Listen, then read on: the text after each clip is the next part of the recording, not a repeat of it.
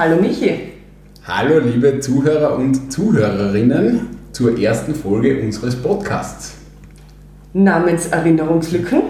Ganz genau, wie man hört, äh, sind wir schon perfekt eingespielt und äh, das funktioniert einwandfrei. Äh, die Ruth und ich kennen uns seit Ewigkeiten, also aus der gemeinsamen Schulzeit aus Kärnten.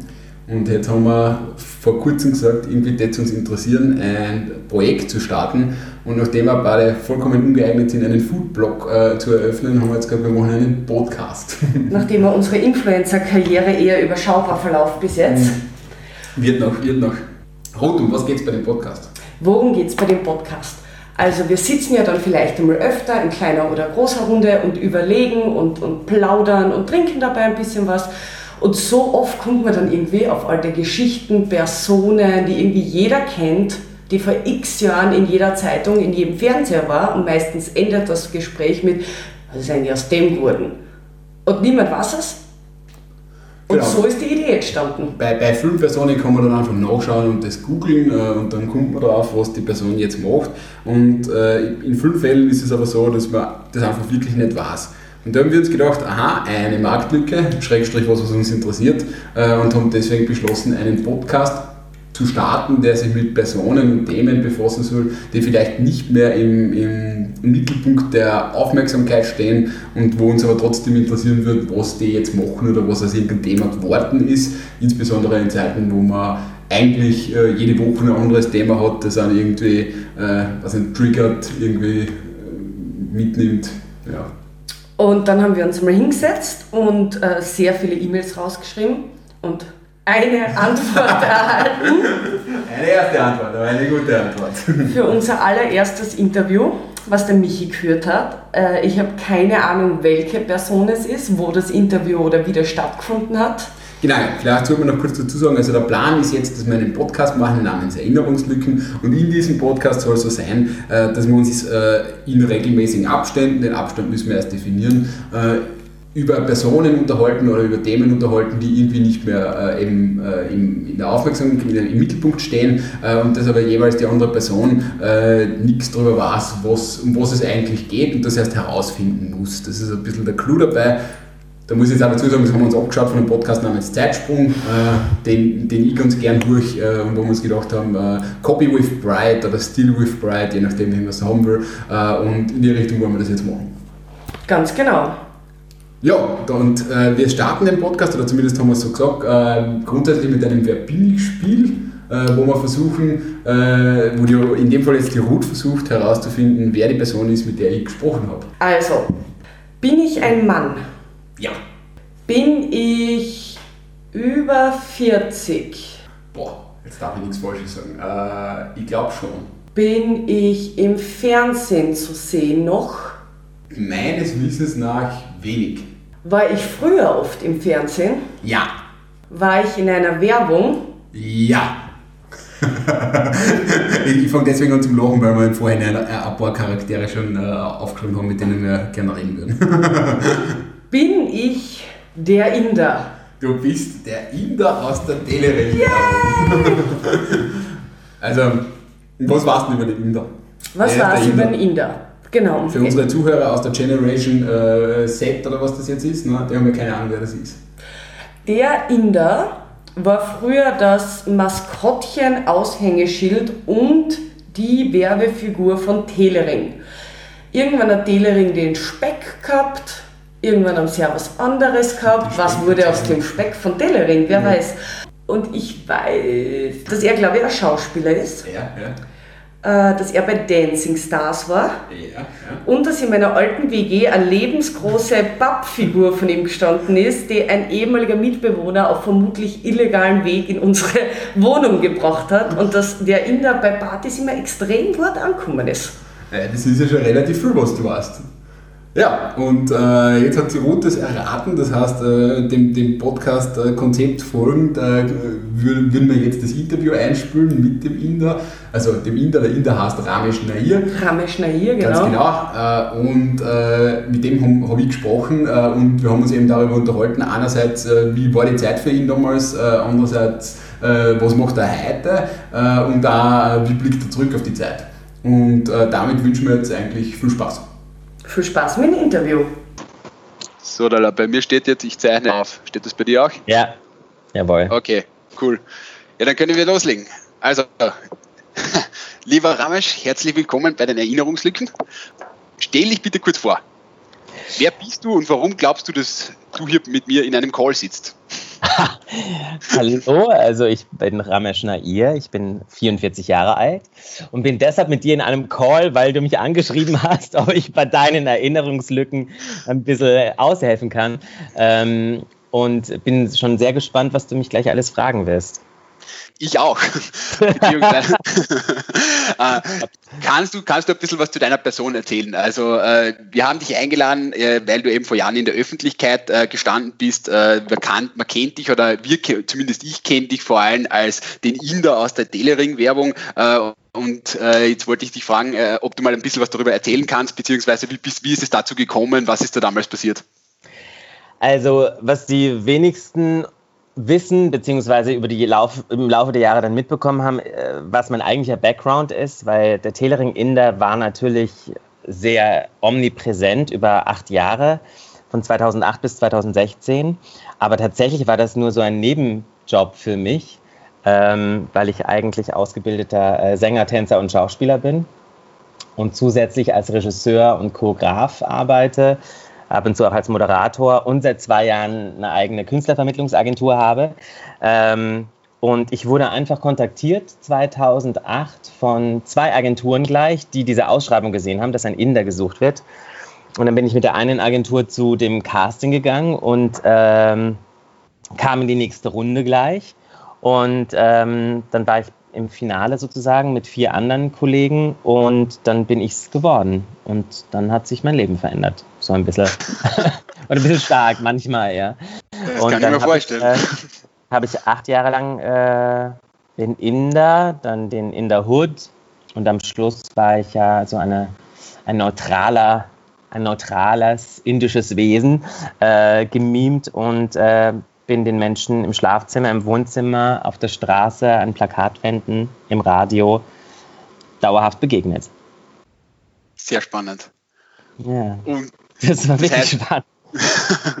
das heißt, äh, Delering hat damals eine dezidiert eine, einen jemand gesucht, um die Rolle eines Inders einzunehmen. Äh, in der Werbung weiß man ja nie, ob das funktioniert. Äh, wieso glaubst du, hat Delering darauf gesetzt oder was war da der Gedanke dahinter?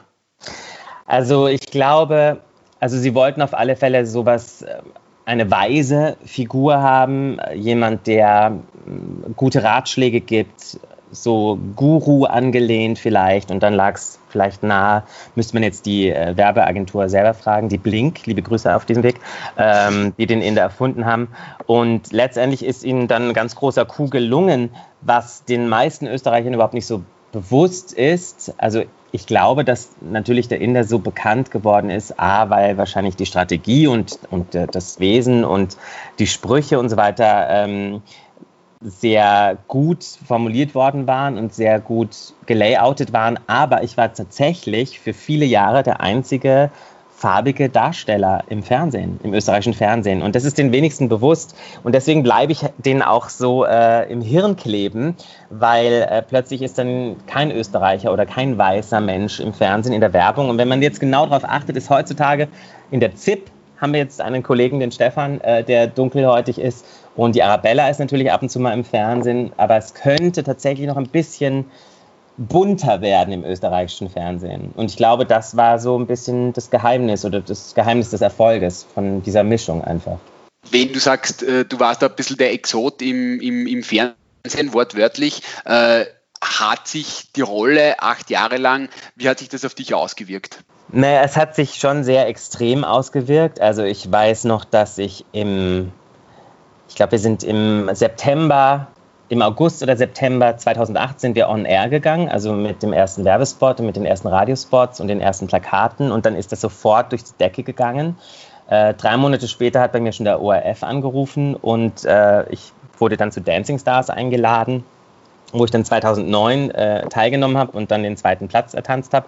Ähm, was ganz gut für mich war, weil die Leute mich natürlich massivst auf der Straße erkannt haben und ich kann mich natürlich als Dunkelhäutiger nicht so gut verstecken äh, unter lauter Weißen. Ähm, und es war tatsächlich auch drei Monate wahnsinnig spannend und aufregend.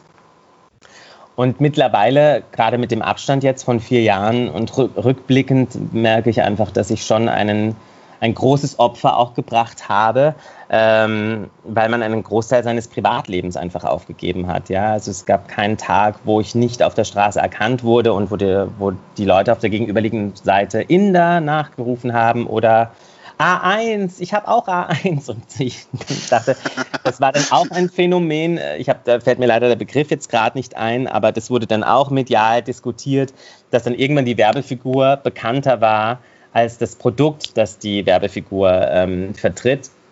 Und ähm, wir hatten dann in den ersten ein, zwei Jahren gleich ganz hohe Prozentzahlen bei den Wiedererkennungsraten.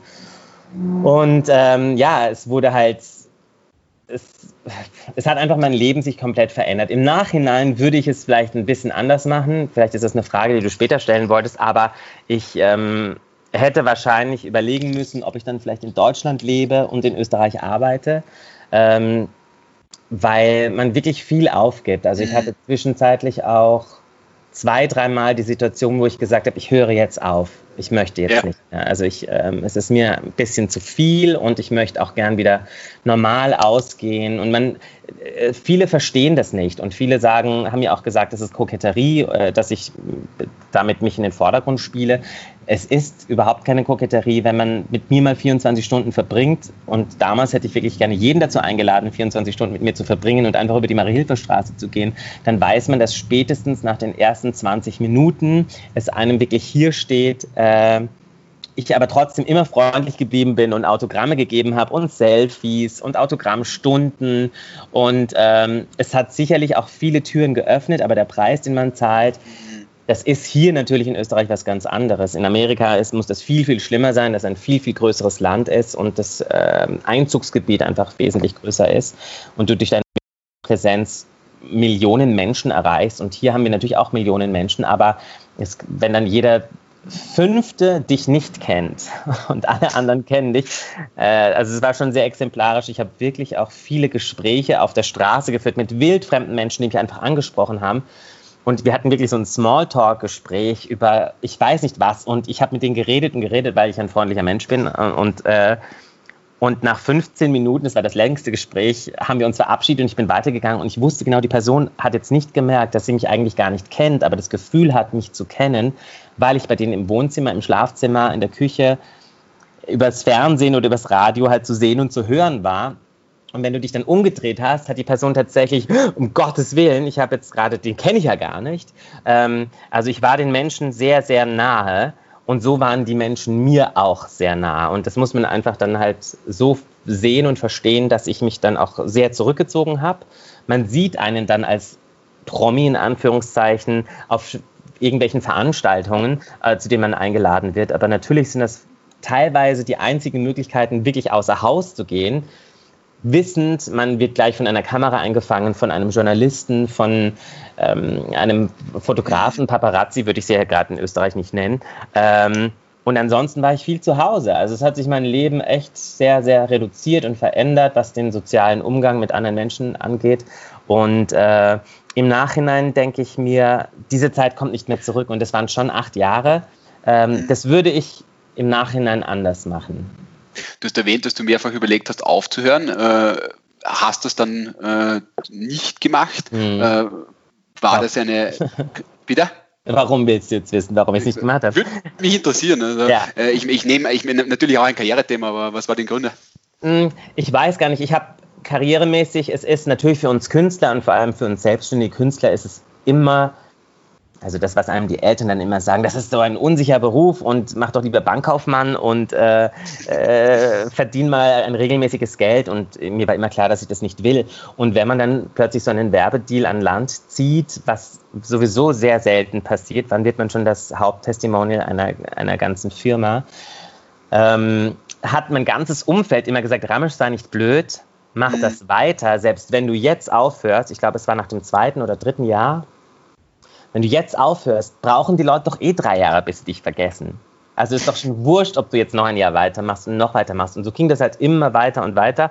Und ähm, natürlich ist es finanziell ein, tolles, äh, ein toller Mehrgewinn gewesen und es hat mir mit Sicherheit auch beruflich Türen geöffnet, dass ich Dinge machen konnte und durfte, ähm, die ich so als normaler Ramesh Nair, als Normalsterblicher, äh, vielleicht mir sehr hart erkämpfen müsste. Also da bin ich nicht undankbar. Ich habe auch viele Jahre einfach gesagt, nein, nein, das ist alles toll und das muss man genauso machen und das würde ich jederzeit wieder so machen. Ich würde das Angebot rückblickend wieder machen, aber ich würde das den Umgang damit verändern für mich und für mich einfach das ein bisschen leichter machen und vielleicht entweder tatsächlich nach Deutschland wiederziehen, grenznah, oder ähm, aufs Land. aufs Land, wo du einmal diesen Hype hast, dann wissen alle, ich bin da, alle kennen sie mich und dann wirst du in Ruhe gelassen und so ist dann, und dann gut. Passt schon. Das passt schon. Also es ist, es ist ja. ähm, das alle, also es versteht, das verstehen wirklich die wenigsten, außer meine engsten Freunde, die das tagtäglich dann mit mir miterlebt haben. Ähm, will auch jetzt nicht nur jammern, aber alle sagen, vor allem die Künstler, wir wollen, alle wollen gerühmt werden und alle wollen in der ersten Reihe stehen und alle wollen auf das Cover der Zeitung und ein Interview geben. Und ähm, das ist tatsächlich bis zum gewissen Punkt ist das interessant und ist das auch für das Ego toll und ist das auch für Selbstbewusstsein und Selbstwertgefühl großartig. Aber irgendwann möchtest du auch mal unbemerkt zum Supermarkt gehen und nicht, dass die Kassenkassiererin dann sagt, mal schaut's mal, wer da ist und guckt mal alle, was der eingekauft hat und wo die echt äh, die Kinnlade runterfällt und sagst, äh, das wäre jetzt, jetzt nicht nötig gewesen. Ich wäre gern einfach als normaler Privatmensch hier ähm, und würde mein Leben leben. Ja, verstehe ich. Und vielleicht kurz, um, um in eine äh, andere Richtung zu gehen, aber du hast schon erwähnt, äh, es hat da äh, die Erlebnisse gegeben, dass du Leute auf der Straße getroffen hast, die dich in ein Gespräch verwickeln. Was waren so, kannst du dir an irgendwelche skurrilen oder lustigen Erlebnisse erinnern, die da damals untergekommen sind in, in der Rolle oder durch die Rolle oder in, in der Zeit? Ähm, naja, es sind, es sind ähm ich habe einfach wahnsinnig viele positive Begegnungen erlebt. Ja? Also das ist erstmal vorneweg. Und die Menschen, für die ich mir dann auch die Zeit nehme, für die ich mich auch, mir auch gerne die Zeit genommen habe, die waren sehr offen und zuvorkommend und herzlich. Und du hast einfach wirklich gemerkt, dass du denen eine große Freude machst. machst. Zu viel Freude habe ich den Damen über 50 gemacht, die dann in Autogrammstunden äh, ein Selfie wollten und dann neben mir standen und dann die Hand auf meinem Hintern landete, wo ich dann plötzlich mal auch gedacht habe, okay, äh, die möchte was anderes, aber jetzt muss man kurz stillhalten fürs Foto. Ähm, ähm, ja, ich habe, das war trotzdem unterm Strich, es waren lustige Erfahrungen ähm, und ähm, einmal habe ich den Herrn Heupel den damaligen Bürgermeister getroffen, auch ähm, bei einer Autogrammstunde. Und ähm, ich bin einfach vielen tollen Menschen begegnet und, und ähm, das hat alles auch mein Leben und mein Wissen und meine Erfahrung total bereichert. Ähm, es war unterm Strich beruflich und menschlich sicherlich toll, mit großen Abstrichen. Und 2016 hat dann die Mobile äh, Tele, also bei Telering das Marketing verändert und, und die Figur quasi äh, in, in, Pension geschickt, unter Anführungszeichen. Äh, bei dir ist die Pension ja noch äh, relativ weit weg. Äh, also was ist mit, mit dir danach passiert? ja, die Frage ist, was ist eigentlich die ganze Zeit parallel dazu passiert? Ne? Also weil ähm, ich habe für das ist ja auch ein Irrglaube. Ne? Der normale Zuseher denkt, okay, der sieht den Ramesh am Tag fünf, sechs, sieben, acht Mal im Fernsehen oder hört man eine Stimme im Radio oder sieht dann irgendwo ein Plakat. Man konnte ja nicht, man, man hat es ja nicht geschafft, mich zu ignorieren. Es ging ja nicht, weil ich ja omnipräsent war.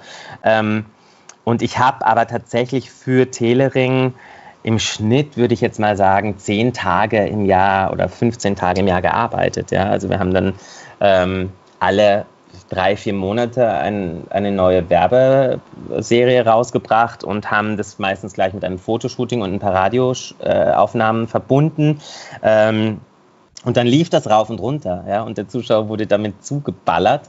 Ähm, es gab im Übrigen auch, das will ich nicht unter den Tisch fallen lassen, es gab natürlich auch Negativstimmen. Es gibt, gab auch einige Stimmen, die gesagt haben, geh bitte den depperten Innen, möchte, ich kann ihn nicht mehr sehen und äh, wechselst die Werbung aus. Und ich habe am Anfang auch Zuschriften bekommen. Ähm, ich hatte auch Droh-E-Mails bekommen am Anfang, fällt mir gerade ein. Das habe ich dann auch einfach weitergeleitet und ähm, es gab äh, auch Negativreaktionen von Menschen, die das halt nicht lustig finden. Und wir leben auch in einer Neidgesellschaft, das darf man auch nicht vergessen. Und ein Erfolg wird dann einem anderen nicht so schnell gegönnt. Das musste ich dann auch erleben. Ähm, auch da braucht man eine dicke Haut und muss da drüber stehen. Und ähm, so ist das halt. Ne? Und gerade als Künstler oder als Schauspieler oder Sänger oder Tänzer oder was auch immer, ist man immer der Kritik ausgesetzt. Und ähm, es wird immer jemand geben, der dich nicht gut findet. Auch wenn es vielleicht ein sensationeller Auftritt war. Ist, äh, Kunst ist Geschmackssache. Gibt es eine ähm, Kritik, die du nachvollziehen konntest? Mh, meistens waren das. Äh, keine sachlichen Kritiken, sondern echt äh, recht unterirdische Nachrichten. Die eine muss, okay. hat mich tatsächlich zum Lachen gebracht, aber es ist auch sehr derb. Da hat einer geschrieben, wusstest du eigentlich, dass deine Eltern Geschwister sind? Und da habe ich kurz gedacht, okay, wo geht denn das jetzt hin? Und ähm, ich habe damals, äh, glaube ich, hatte ich noch eine andere Homepage, die habe ich dann stilllegen lassen, weil ich darüber dann über das Kontaktformular immer ganz viele E-Mails bekommen habe und habe das immer zu Telering weitergeleitet. Da gibt es eine Beschwerdestelle, die hat dann mit den Leuten Kontakt aufgenommen, aber letztendlich sind das Menschen, die einfach nur kurz ihren Frust und ihren Ärger irgendwo abladen wollen und dann ist halt ein Typ mit Turban oder ohne Turban oder als in der Hood eine, ein gefundenes Fressen, da was abzuladen.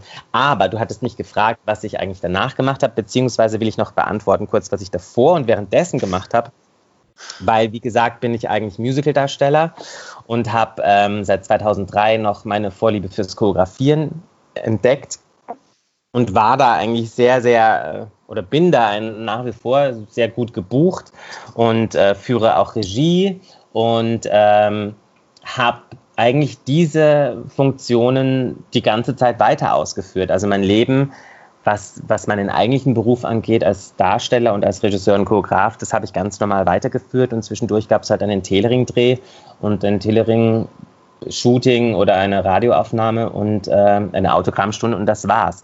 Ähm, wie gesagt, hat es mich zeitlich nicht so sehr vereinnahmt und deswegen konnte ich mein reguläres Leben, und es war mir auch wichtig, es war mir wichtig, dass ich meinen Beruf, in dem ich total aufgehe und dem ich wirklich viel Spaß und Leidenschaft empfinde, dass ich äh, das weiterführe und dass ich jetzt mhm. nicht sage, wow, ich könnte jetzt natürlich auch alles sein lassen und nur von der Werbung jetzt leben, aber was mache ich denn die ganze Zeit, die ganzen 355 Tage, die restlichen äh, im Jahr? Und ich bin immer jemand gewesen, der eine Beschäftigung braucht und der sich spüren muss, manchmal ein bisschen zu viel über die Arbeit und es dann übertreibe, aber ähm, ich habe diesen Beruf schon immer ausüben wollen, seit ich sieben bin und äh, und lebe so ein bisschen den Traum, dass das auch funktioniert und dass ich mich davon ernähren kann.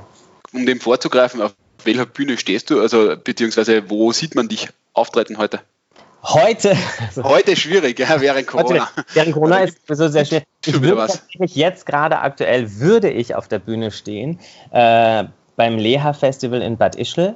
Da bin ich seit zwei Jahren zugange. Ähm, und da hätte ich dieses Jahr die Operette Frau Luna hätte ich inszeniert und choreografiert und hätte den Prinz Sternschnupper gespielt. Ähm, bis zum, ich glaube, bis zum 1. September wäre das gegangen. Und Corona-bedingt musste das dann kurzfristig abgesagt werden, was natürlich eine Tragödie ist. Äh, für uns alle Künstler, äh, alle, die das jetzt hören, durchhalten, wir schaffen das. Äh, aber es ist wirklich sehr trist und ähm, die Regierung hat jetzt zumindest endlich mal reagiert, zwar sehr spät, aber so langsam passiert irgendwas. Und ich hoffe einfach, dass wir ganz, ganz bald wieder Theater machen dürfen. Ich spiele tatsächlich am 13. August darf ich eine Charity singen für die Kinderburg Rapottenstein, in der Kinderburg Rapottenstein. Und ich habe einen ähm, Kabarett-Swing-Abend mit dem Lukas Permann zusammen. Und das spielen wir schon seit vier Jahren und da dürfen wir am, ich glaube, am 23. August in Wolkersdorf spielen.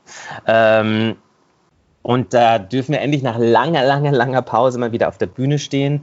Und da freue ich mich sehr drauf. Das ist ein Programm, was uns beiden sehr am Herzen liegt. The Gentleman of Swing heißt das. Und da singen wir Frank Sinatra-Songs, Dean Martin und äh, Sammy Davis Jr. und äh, singen und tanzen und sind lustig.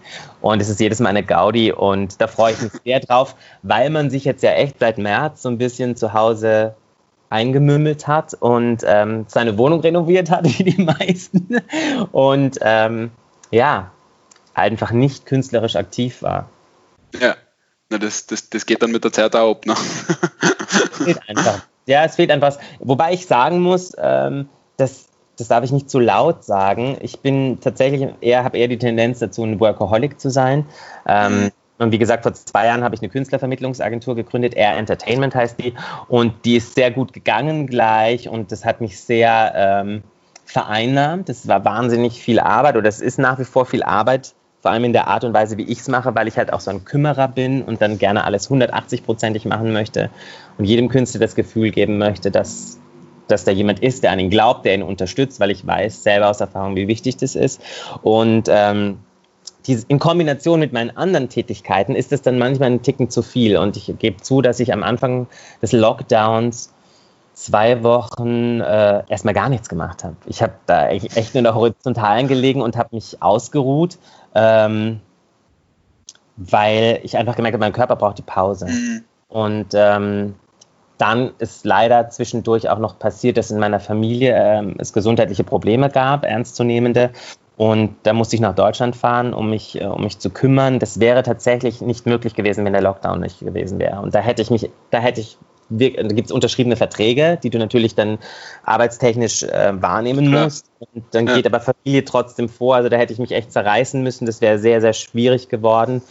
Und ähm, ich versuche, und da bin ich ein Optimist, ich versuche in allem was Positives zu sehen und auch Corona, so schrecklich diese Pandemie auch ist und so schrecklich, wie viele darunter auch leiden, ähm, versuche ich für mich trotzdem was Positives daraus zu ziehen und ähm, habe die Zeit sehr genutzt, um viel zu reflektieren. Ich würde, ich würde jetzt, ich würde schon langsam äh, zum, zum Schluss kommen. Äh, ich würde noch drei, drei Fragen stellen, die ich mir noch vorher aufgeschrieben habe. Ähm, das eine ist, äh, jetzt ist es einige Jahre her, mittlerweile gibt es auch die Marke äh, Delering nicht mehr in der Form. Ne? Ähm, vermisst du das, die Zeit?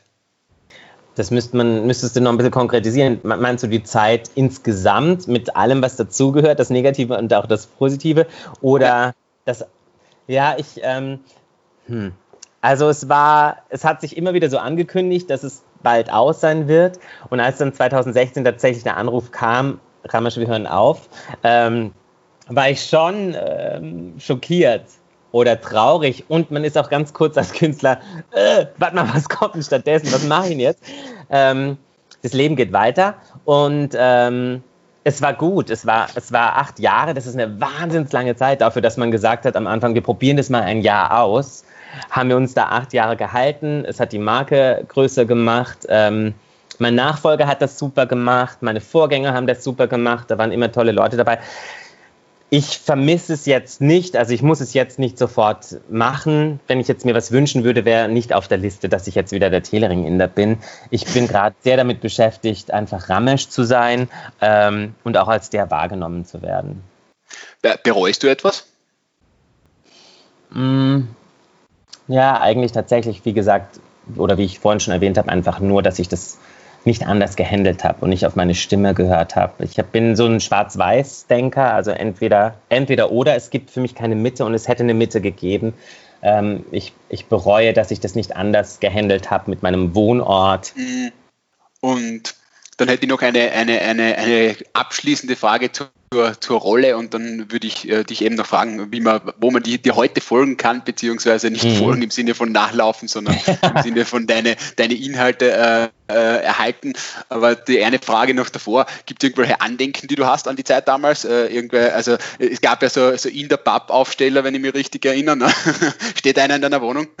Ähm, ich habe welche, die stehen hinter meinem Kleiderschrank. Ähm, ich weiß auch nicht, warum ich die äh, behalten habe. Es sind natürlich Andenken und es ist lustig, dass du das jetzt fragst, weil ich habe gestern, gerade gestern entdeckt, da bin ich auf YouTube gehangen und habe einfach geguckt, was meine Kollegen so machen und dachte so, ähm, ach, ich schau mal, was da gerade aktuell oder die letzten Telering-Werbung waren. Und dann ist der ganze Telering-TV-Kanal gelöscht gewesen.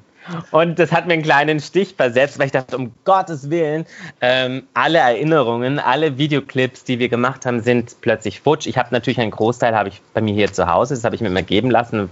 Äh, wenn man mal alt ist, dass man mal sagt, was man da gehört hat. Ähm, es gibt viele Erinnerungen. Ähm, ja, sowas hat man da und Zeitungsartikel, sowas hebt man ja dann auf. Ähm, ich habe im Zuge von Corona äh, viel aufgeräumt, ausgeräumt, vieles weggeschmissen. Autogrammkarten hatte ich ja und da gibt es welche und ähm, das hebt man auch auf. Das ist eine wichtige Zeit. Die, die hat was mit mir gemacht. Gibt es keinen Grund, äh, die zu verbannen aus dem Gedächtnis oder aus der Wohnung. Es muss cool. nicht beim Bett hängen, aber im Schrank passt gut. Also kein, kein, kein Inder-Pappaufsteller neben dem Bett. äh, gut, äh, dann würde ich zum Schluss kommen. Äh, also wir haben ja schon drüber geredet, aber wenn man, wenn man dir heute, wenn man deinen Inhalten heute folgen möchte, beziehungsweise äh, ein bisschen was über dich wissen möchte, äh, wo hält man sich am Laufenden oder was schaut man sich an, wenn man deiner schauspielerischen oder Regisseurtätigkeit folgen will? Also natürlich kann man auf meine Homepage gehen, die ist ganz einfach äh, www.rameschnair.net mhm. weil ich einfach ein netter Typ bin mit einem T. Oder ähm, auf der Agenturseite sieht man ein bisschen, was ich so als Agent treibe. Das ist vielleicht nicht so spannend. Die heißt äh, R Entertainment, also wie Entertainment nur mit R am Anfang, ähm, .com. Und äh, natürlich geht heutzutage ohne Social Media gar nichts. Das heißt, auf Instagram einfach auf Rameschnair 1 findet man eigentlich was was ich so tue und mache. Wobei ich sagen muss, dass ich mich auch da in den letzten Wochen und Monaten sehr zurückgehalten habe, weil alle anderen sich schon so verausgabt haben. Verständlich. ja, genau.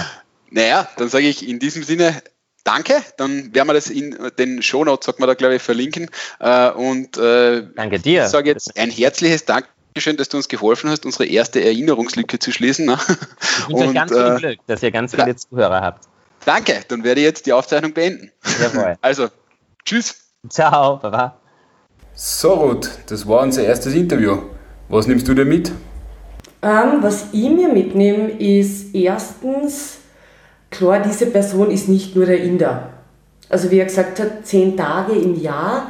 Irgendwie hat man so die Vorstellung, und das obwohl ich selber in der Werbung arbeite, dass der fünf Tage die Woche als Inder verkleidet irgendwo gestanden ist und der Inder war. Aber natürlich haben die das innerhalb von vier Tagen wahrscheinlich alles abgedreht und der hat noch ein Leben und eine Karriere und alles nebenbei.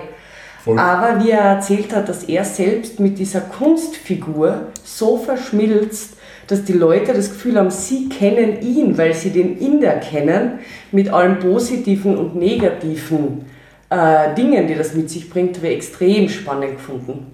Das war unsere erste Erinnerungslücke. Das war unsere erste Erinnerungslücke und ich bewundere die Leute echt so, also bewundere, aber ich würde niemals zu jemandem auf der Maria-Hilfer-Straße hingehen und anfangen mit den 15 Minuten zu plaudern, nur weil ich den gestern in der Werbung gesehen habe.